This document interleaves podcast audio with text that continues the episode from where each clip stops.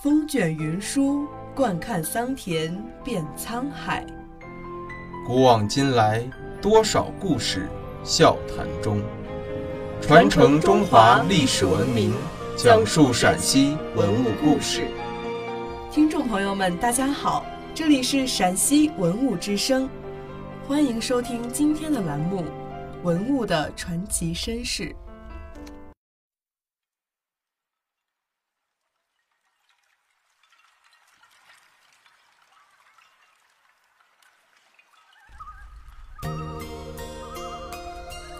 银盒是唐代金银器中比较多见的种类，造型也最为丰富，有圆形、方形、棱形、蚌壳形、卧阳形、虎兰形、如意形、海棠形、多曲花瓣形等，但最为多见的还是圆形。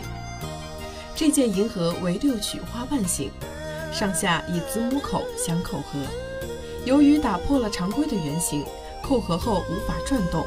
封闭也就更为紧密。初唐时期，银盒的装饰上还有浓厚的外来影响，如盖面中心由带有双翼的神异动物与外围一周麦穗圆框组成徽章式纹样，这是萨山粟特金银器最具特点的装饰风格。这件银盒盖面上的主题纹饰已由粟特、萨山的神异动物转变为唐代流行的团花、折枝花。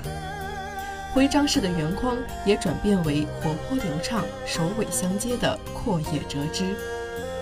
何家村窖藏共出土各类金银盒二十八件，盒上的纹样变化反映了唐代金银器从完全接受外来物到模仿改造，再到自主创新这一发展轨迹，是研究唐代器物变化最有说服力的实物资料。唐代贵族生活极其讲究。不仅妇女喜爱使用高级化妆品，男士也如此。化妆品有护理脸部的面脂、滋润嘴唇的口脂、洗澡用的澡豆、薰衣香身的各种香料等。每年的腊日这一天，皇上都要赏赐身边大臣各种化妆品。著名诗人刘禹锡，字孟德，在《谢赤书赐腊日口脂等表》里记载，皇帝腊日所赐物品有面脂。口脂、红血、紫血，并金花银盒二、金棱盒二。面脂、口脂、红血、紫血都是面部用化妆品，棱盒应该就是这种多曲花瓣形盒。大约在武则天之后，这种多曲花瓣形在瓷器、漆器、铜镜、金银器中都比较流行，被认为是典型的唐式造型。唐代文饰涂金的银盒有一个专门的名称，叫做金花银盒。著名宰相张九龄在为郭令公谢腊日赐香药表中就提到，有金花银盒子两枚，面之一盒。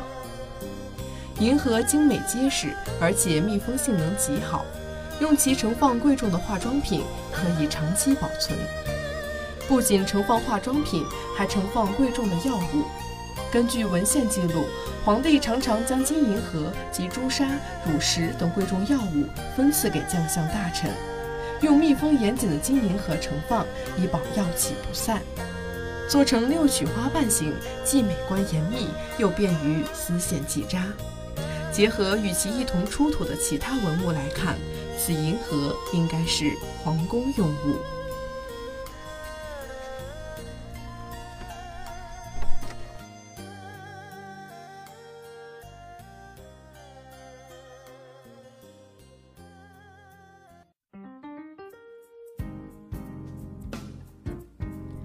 感谢收听今天的陕西文物之声，更多往期节目及相关文物动态，敬请关注陕西文物之声官方微博或登录蜻蜓 FM 收听。听众朋友们，我们下期再见。